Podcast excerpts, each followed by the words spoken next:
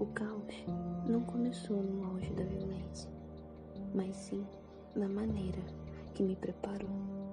Parecia que ele almejava aquele dia como um viciado descontrolado almeja droga. Quando eu ainda não entendia o que era não, eu já sabia que eu não poderia contar nada para ninguém. Convenceu minha cabecinha de criança de que estava tudo bem, que o mal que ele me fazia era o melhor para mim.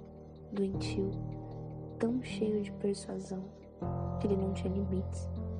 O que tinha meu corpo com cinco anos para oferecer ele massageava como de uma mulher de um metro e oitenta de altura e 75 quilos de pura beleza. Depositou em mim toda a sua obsessão. Eu sentia dor, eu sofria. Eu sabia que estava sofrendo, mas não tinha noção do tamanho da crueldade. Me defender? Do que? Eu não conhecia o lado bom. Não me resgataram de um mundo bom e me jogaram um mundo ruim.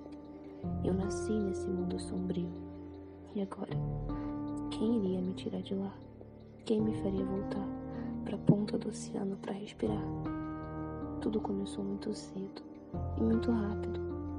Quando confiavam em me deixar com ele, eu sabia que ele iria explorar meu corpo. E ele nunca, nunca demonstrou remorso ou algum tipo de arrependimento. Ele tinha repulsivamente prazer em me tocar.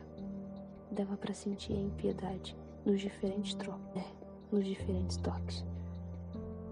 Meus ideais começaram a se formar de uma tragédia. Eu era só uma garotinha. Eu só queria sair à rua para brincar. Brincar no barro e entrar em casa sujando tudo.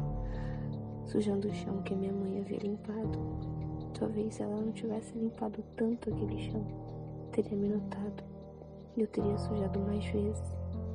A sujeira que eu faria no chão iria impedir a sensação de estar sempre suja por ter em meu corpo desejos doentios de um impossível asqueroso.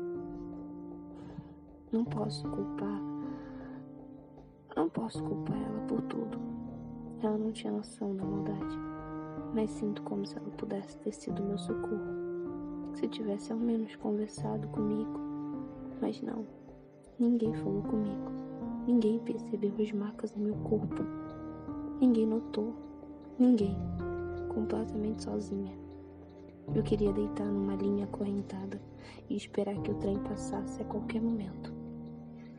Era a sensação que eu sentia quando ele vinha se deleitar de um ser puro e sem nem imaginar o que estaria por vir.